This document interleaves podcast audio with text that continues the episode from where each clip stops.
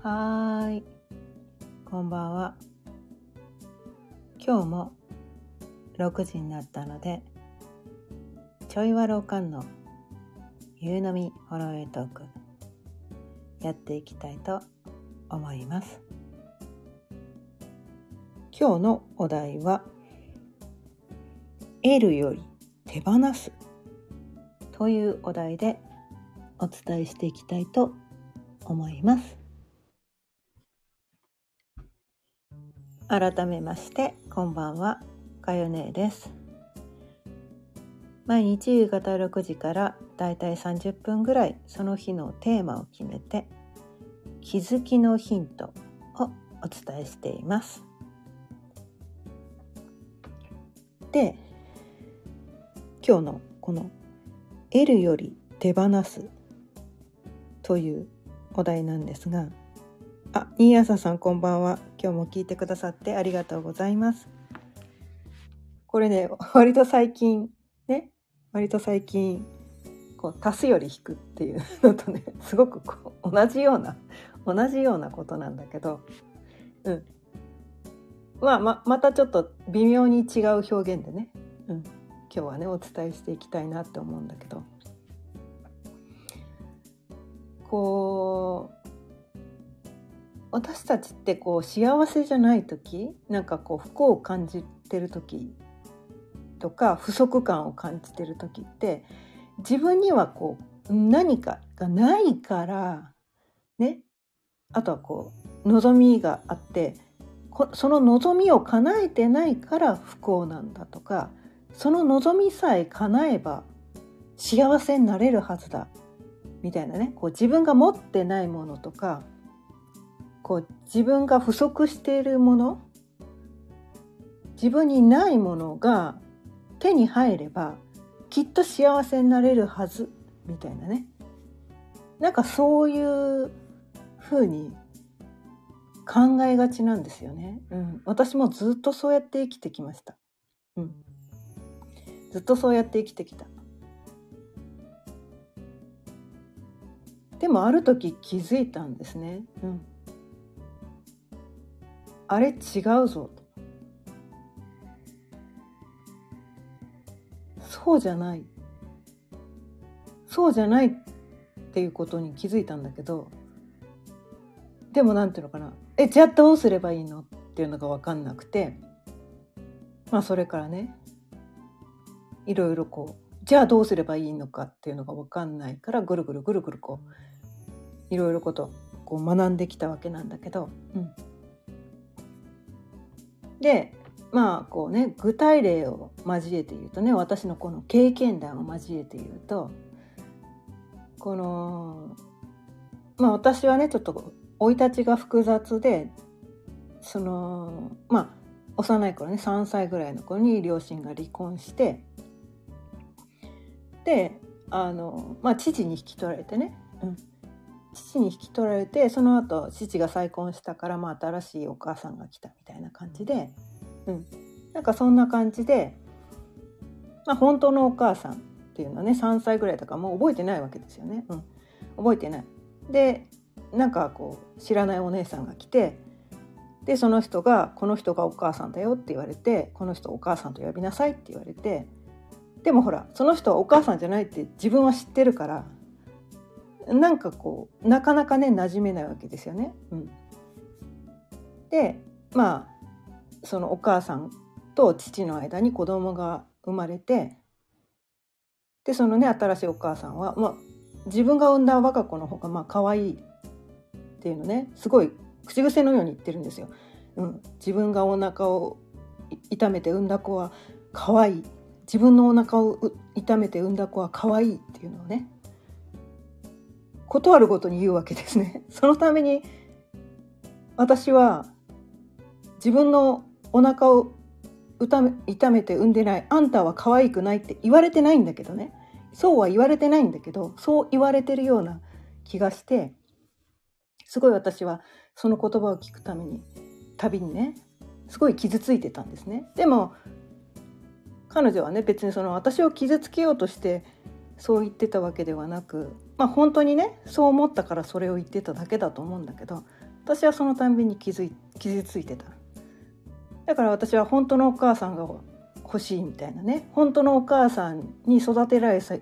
たら私はこんなに辛くなかったんじゃないかみたいなねなんかそんな感じで生きててその親子親子っていうか母と子の関係性みたいなのねすごいなんかこう求めててでなんかこう結婚してね我が子を産んだらしきっと幸せになれるはずみたいな血のつながりがあるからねそこはね。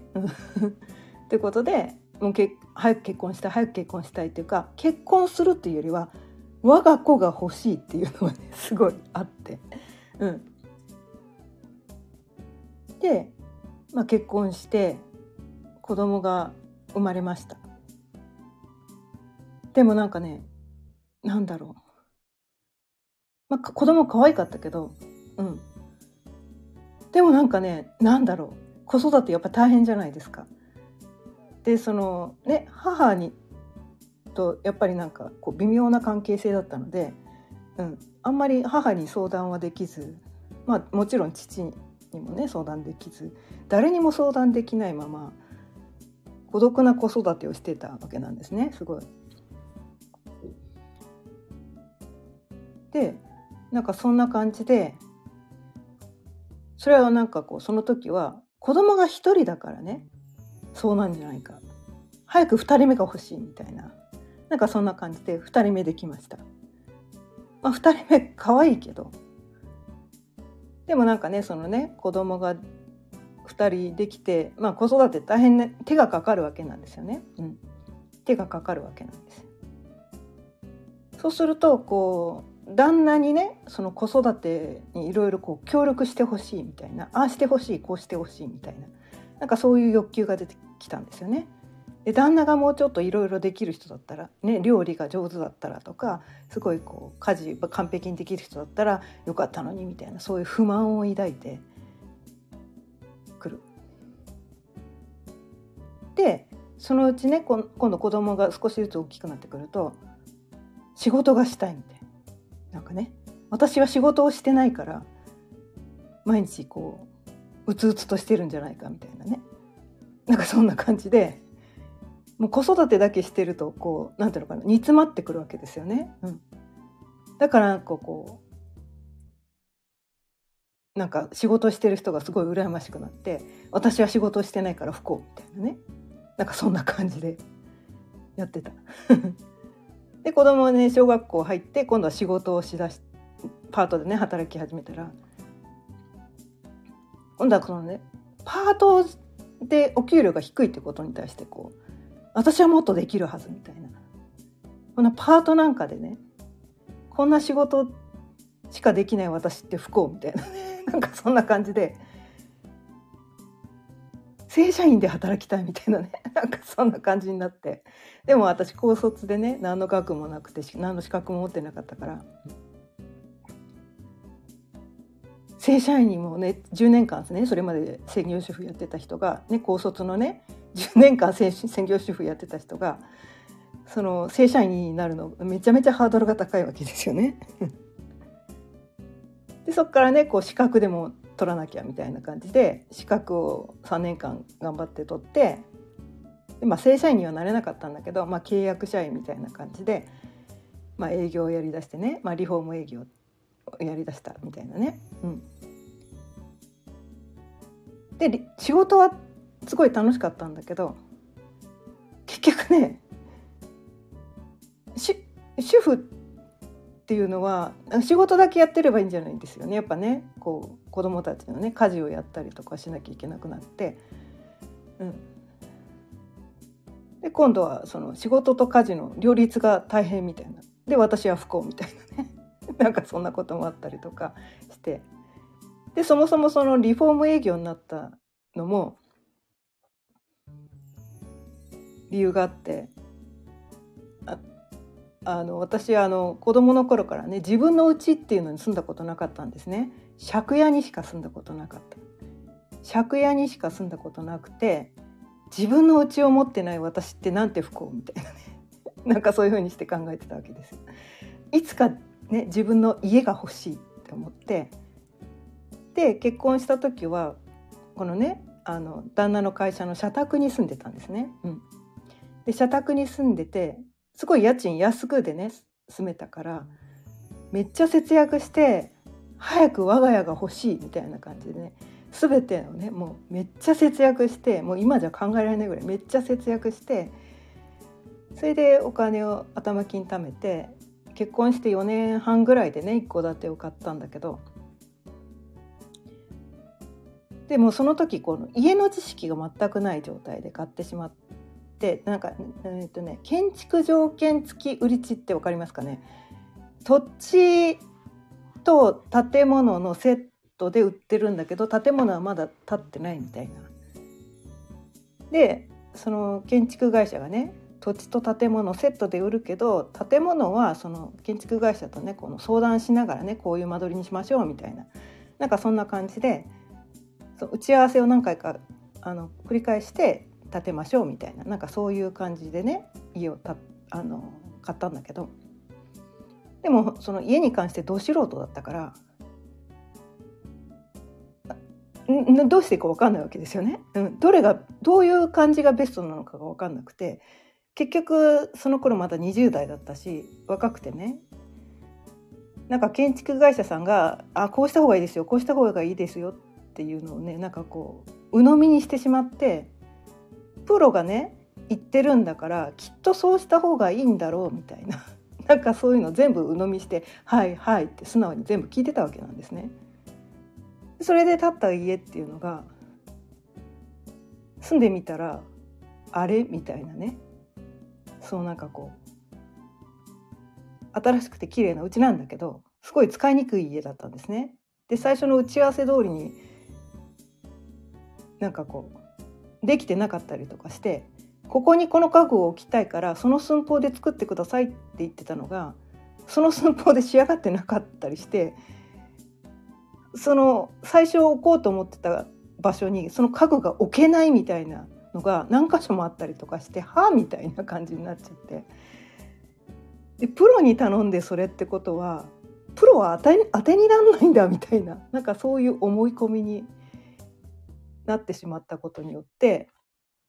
自分でやんなきゃしょうがねえみたいな自分でだからいつかリフォームしようということでそれそのねリフォームのねあのインテリアコーディネーターの資格を取ってリフォームのね仕事をやり始めてって言っていつかそのね自分のね理想通りのリフォームをしたらきっと幸せになれる。ね、結婚してもなんかこう思ったような感じじゃなかった。子供を産んでも思ったような感じじゃなかった。2人目生まれても思ったような感じじゃなかった、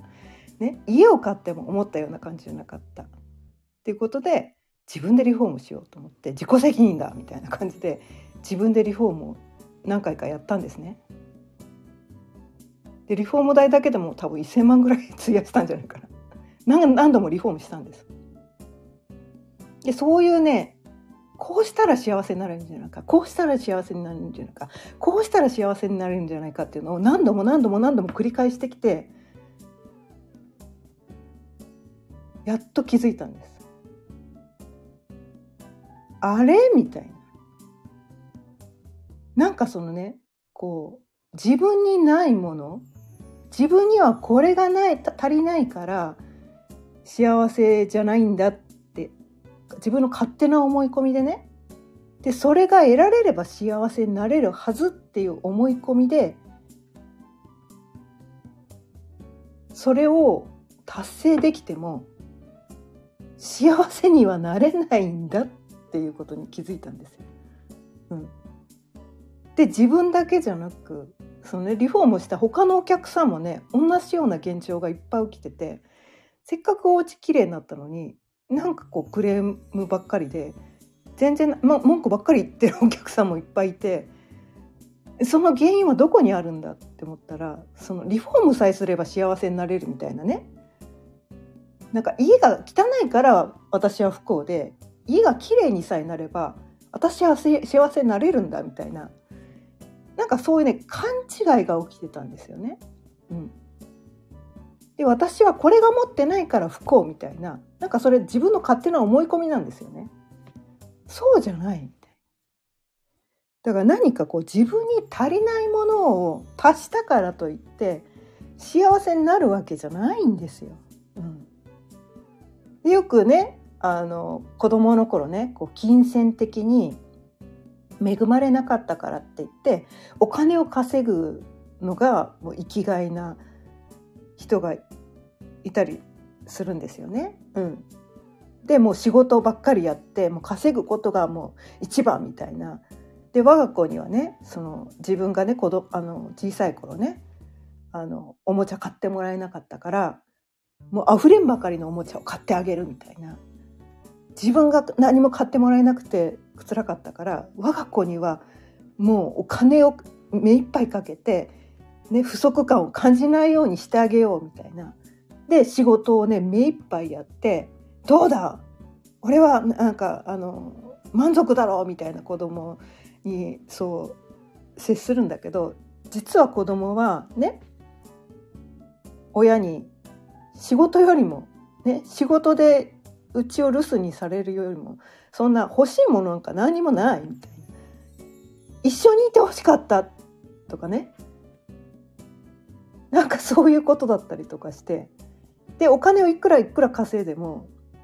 そういう人って満たされないんですよね。その不足感を満たそうというその行為そのものが満足することがないんですね。得よう得ようとしてもねどんなに得ても満足することないんですよ。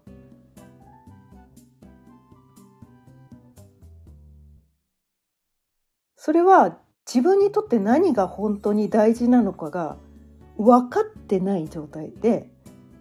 こうなんとなくこうここに対して不足感を感じるっていうところを満たそう満たそう。ってしちゃって得よう得よう。ね。私は満たされてないから得よう得よう。ってしてどんどんどんどんこう物物が増えるとかね、うん、なんかそういうところをやってしまう。でもいつまでたっても満たされない。ってことが起きてしまうんですね。うん、で私はそこに気づいてね10年前くらいに。でそれに気づいた時にヨガっていうのが降ってきてその時になんでヨガが降ってきたのかよく分からなかったんだけれども、うん、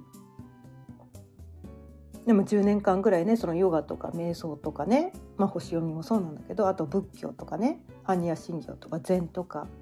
量子力学とかいろいろ学んできた中でつな、がってきたのがその得よう得ようとしてた、ね、不足感大前提で私にはこれが足りないからその不足感を埋めなくてはいけないという意識で生きてたからだからいくら満たしても満たされなかったんだって。本当に大切なことに対して気づいてなかったんです。私にとってこれが本当に大事っていうのがクリアになってなかったんですね。もう手当たり次第にこうなんていうのかな。ものを得ようとか、まあ、私の場合はそのなんていうのかな学歴が低いっていうのもあったからもう私はもうバカバカだからね知らないことだらけだからいろいろ知らなきゃいけないとか言ってですっごいいろんなことを学んできたわけなんだけど、うん、でもねその2年前くらいにねこう、まあ、1年半前ぐらいかな、うん、あの横浜に住んでたんだけどこの宮崎に移住してくる時に、まあ、横浜ではねそのねあの一戸建てね一戸建てに住んでた難度とかね何度もあったし、えーと、クローゼットもいくつもあったしあとはえっ、ー、と何？えっ、ー、とロフト、うん、天井裏収納とかね。いっぱいあって収納箇所がいっぱいあったから物がなんせいっぱいあったんだけど今度はこう 2DK のねアパートに 引っ越すと。収納とかそんなウォークインクローゼットとかあウォークインクローゼットはあるんだけどそんなあの何度もないしねロフトもないし、ね、キッチンも狭いしみたいな押し入れもないしみたいなね。なんかそんなところに移住するのから物を何せ減らなさなきゃいけないっていうんで何回かに分けてねその物を捨てる作業をね1回じゃ終わらなかったです。うん、1回じゃ終わらない何回かに分けてやっていくうちにまあ、いわゆるお片付け断捨離みたいなことなんだけど、うん、それを何度かかあの繰り返すことによってどんどんこう私にとって本当に大事切なこと大事なことは何なのかっていうのをすごい向き合ったわけですね。うん、これは捨てられるけどこれは捨てられないっていうのを何度も何度も繰り返していくことによってどんどんその自分にとって何が大切なのかっていうのが見えてきた。で、まあ、引っ越してきてからもねそれをね何度も繰り返すんです。そもう極限まで減らしてきたのにやっぱりまだねクリアになってないところがあってこっちに宮崎ね引っ越してきてからも何度も何度もこのねあやっぱりこれ持ってきたけどややっぱりこれは違うかもしれないみたいなどんどんどんどんこう手放す手放す手放す手放すっていうことをもうね日常茶飯事のように手放す作業をいっぱいしてきたんです。でいかに今までねその余計なものをね本当に私にとって必要じゃないものをいかに持ってたのかいかに無駄なものを持ってたのかそれは物もそうだし頭の中のこの思考、うん、思い込みってやつですね、うん、思い込みっていうのをなんかそのねどっちが先なのかな？多分ね頭が先ですね思考が思考で大切なことに気づくとそれを持ってることに対して違和感が出てくるんですよ。何かあって言って気づくとあもう私にはこれ必要ないっていうのが分かってくるんですね。まあ、洋服もそうなんだけどあとはね本本かなり手放しましたね。うん、本を手放しました。あとはそのいろいろ学んできてセミナーとかね講座とかもいっぱい受けてきたので資料がいっぱいあったんですよ。こうノートとかねメモとかで取ったやつの資料もいっぱいあったんだけどそれがねなかなか捨てられなかったんだけど今年に入ってからねその資料の類をね結構ねごっそり捨てました。うん、ごっそりしてました。今までねすごくそのねせっかく学んできた資料だからそこれはだけは捨てられないと思って資料はね結構持ってきたんですよ。うん、物とか洋服はねあの結構捨ててきたんだけど資料はねか結構そのまま持ってきたみたいなところがあって、うん、でもこっち移住してきてからね結構捨てました。でまたねここねここ12先ここ12週間、まあ、1ヶ月ぐらいの間かな、うん、また資料をねごっそり捨てたんですよ。うん、でまた自分の中がさらにクリアになってきて本当に大切なことだからいっぱいあると何が大切かが分かんなくなっちゃうんですよ。でいっぱいあると見返せないんですね多すぎて見返すの大変だから。でどんどんどんどん捨てて本当に大切なものがクリアになってくるとそれを見返すのも簡単なんですね。うん、そんなにこうな、ね、何冊も何冊もノートを読み返さなくてもいいしそのメモメモみたいなもんね。何枚も何枚も見直さなくてもいい。これが私にとってのコアなと大切なとこなんだみたいなところが分かってくると今までね何年も前からそれを確かにノートに取ったりメモに取ったりして自分でそれを学んできたはずなのにそのたくさんのその情報に埋もれてしまって見過ごしていた大切なところがまたクリアになってきて、うん、で最近学んでることでそれ初めて触れたような知識だと思ってたことがもう数年前のノートに自分の字で書いてあるとかね そういうことがね起こってきたんですよ。ここね、うん、昨日今日あたりでまたのそのね資料の整理をしてたら。最近学んだつもりでいたけど私数年前からこのこと知ってたんじゃんみたいな。でもそのたくさんのね資料がありすぎて埋もれていてそのことをすっかり忘れていたみたいな、なんかそういうことに気づいて。もうほんとこのなんていうのかな。栄養増や増やそうね。しなくていいみたいな。もう十分私たちって情報の洪水の中に今いるんだからもう減らす手放すね。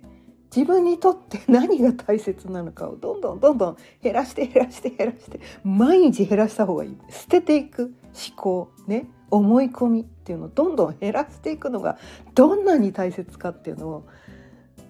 もうまたね身に染みました。今日は特に身に染みた。今日もねあのやってて。身に染みて。そうか。そうだね。って思って本当にねうん。本当に大切なことってもう一つの言葉にしか集約されないけど。うん。もう本当にね。まあ今日はねそれについては触れないけど。うん。まあ本当にねこの手放すことの大切さ。うん。そこがすごく大事です。でもうすごくねなんだよね。何なんだろうなもうね思い込みを手放すことが何よりも大切です。で自分は何も分かってないねいっぱい学んできたかもしれないけど自分は何も、ま、分かってなかったんだっていうことに気づかされたんですよ。ねノート取ってたのよメモ取ってて、ね、同じような言葉をいっぱい今まで散々一生一生懸命習ってきてたはずなのに分かってなかったみたいな理解してなかったメモを取ることに集中してて理解してなかったんですよ。ただ単語はなんか自分の中に残ってたかもみたいな確かにそんなこと習ったかもしれないでもそれがどういうことなのか分かってなかったみたいなね、うん、なんかそういうことが起きてくるんですね。うん、だからね、うん、あの本当にお片付け大事ですね。もう本当に、うん、こんまりこんまりさんじゃないけど、うん、そのねやっぱね片付けです。これね毎日やんなきゃいけない毎日じゃなくてもいいかもしれないけど週1ぐらいはね物の見直しをした方がいいと思います。あと情報のね、うん、で私このよくやるんだけどこの YouTube とかねインスタとかこういろんな SNS よくやってるんだけど YouTube インスタはねこうねしょっちゅうねこうねフォロー外しをします。インスタってやっぱりほら綺麗な映像とかあの綺麗なあの写真とか綺麗なのしか見たくないんですね私はインスタではね。うん、で YouTube も本当に必要な情報以外は入れたくないんですよ。入れたくないのね そうしないとこう頭の中ごちゃごちゃになっちゃうから、うん、自分にとってこれが大事っていうの以外は興味ないっていうのでもう自分あの私のこうタイムラインに出てこないようにして全部消していくんですね。消していく作業をしていくとまめにねそうすると関連動画でも変なの上がってこなくなるんですよ。自分にとって本当に大切なことしか上がってこなくなる。それをねまめに興味なしっていう、手続きをしなきゃいけないんだけど、うん、それをやっていくとそのタイムラインを見ると自分にとって大切なこと以外はね考えなくて済むんです。余計な情報を入れなくて済むんです。そうするといちいちそのなんていうかな。余計な情報で心を乱されないっていうのかな、うん、心の中がクリアになってくるんですね。でテレビもねもう数年前から見ないんですけどニュースとかね見るとねこういろいろな出来事でこう心が揺さぶられたりとかねなんかこういろいろなんだろう感じなくていい感情を感じてしまったりとか不安になってしまったりとかね、うん、ニュースとか結構こう不安を煽るようなねことが多かったりするから、うん、でそういうのにいちいちこう心をかき乱されないような工夫っていうのは自分でちゃんとしてあげなきゃいけないんだよねみたいな。その何て言うのかな自分にとって何が大切なのかっていうのを見極めるために頭を使うのかなと思って。もうね知識はねどっちかっていうともう入れるっていうよりはこう今まで学んできたことが分かってないことを理解するために深めていくっていう方はすごく大事だと思うんですね。深める方は大事だと思うんだけどその横に広く幅広く何でもかんでも入れるっていうのはあんまり私はどうなんだろうと思うんですよ。まあそれが好きならしてもいいと思うんだけどこのねこの情報が氾濫してる社会でそれをやってしまうともう頭の中ごっちゃごちゃになってしまってななんて言ったらいいのかな？なうん。もう本当にカオスになるしかないないのかなと思うんですね。うん、うん、なのでもうこれはねあのまあ瞑想もそういうことなんですよね。瞑想もどっちかっていうと自分の中の頭の中でねいらない情報をどんどん流していってどんどんどんどんこう捨てていく頭の中の情報を捨てていく作業、ね、それとかこう頭の中でごちゃごちゃいろいろ考えてる思考をこう止めて止めていくっていうか、まあ、少なくなっていくとそんなにぐるぐる回らないんですよね。情報頭の中で持ってる情報がどんどんどんどん捨てていくと余計なことに悩まされなくなるっていうのかな。うん。じゃその減らす方向に 頭を使うみたいなこれいらないこれいらないこれいらない。ね、で本当にアンテナに引っかかってきてピンときたものは、まあ、取り入れてもいいんだけど多分それって自分にとって本当に大切なことと関連する事柄だと思うんですよね多分ね。でその自分に大切なことを深めていくでその理解を深めていくのにこう役に立てるようななんかそういうことじゃないと多分その一回この自分の大切なことがクリアになると余計なことね引っかかってこないと思うんですよね。うん、多分スルーできる。うん、で不足感とか不安感でこれを知っておかないとあの将来が不安とかこれを持ってないと将来が不安とかその不安とかね不足感から情報とかものを得ようとするともうそれはねいつまでやっても満たされないんだけど減らしていくと少なくなれば少なくなるほどその大切なものが何て言うのかな濃くなっていくっていうのかな。今までその何て言うのかないっぱいいろいろあってこんなにいっぱい持ってるのに全然私満たされてないっていう感じだったのがものが少なくなっていってって大切なことね本当に自分の大切なものとか大切なことに対して濃密に関われるようになるとその満たされるんです逆に。物が減ってるのに逆に満たされるんです。そのその大切なことと濃密に関われるからすごい満たされるんですよ。で理解が深まっていけば深まっていくほどどんどん満たされていくんですね。うん、それをみみんながやっていけばいいのかなって思うんですね。うん、そうするとこう余計な自分がねそそそその情報を取り入れることによって何もならない無駄な情報を入れなくて済むようになるとこ心がこう平和？平和、うん、になるんですよね。で自分の大切なことを大切にちゃんと大切にできてちゃんと自分の大切なことと深く向き合えるようになると満たされるようになってきて不足感を感じなくなってくると安心もできるし満足感も感じられるしだすごくなんかねシンプルになってくるっていうのかな。うん自分の中がすごくシンプルになってくる。どんどんどんどんクリアにシンプルになってくる、うん、やっぱりなんかねそこが大事なんじゃないかなっていうのをねすごく私は感じています。まあ毎回ね似たようなことをお伝えしてると思うんだけど、うん、あちゃこさんこんばんは。初めましてかな。聞いてくださってありがとうございます。大切なものって何？私は最終的には家族だ。お母さんは？うん、私は、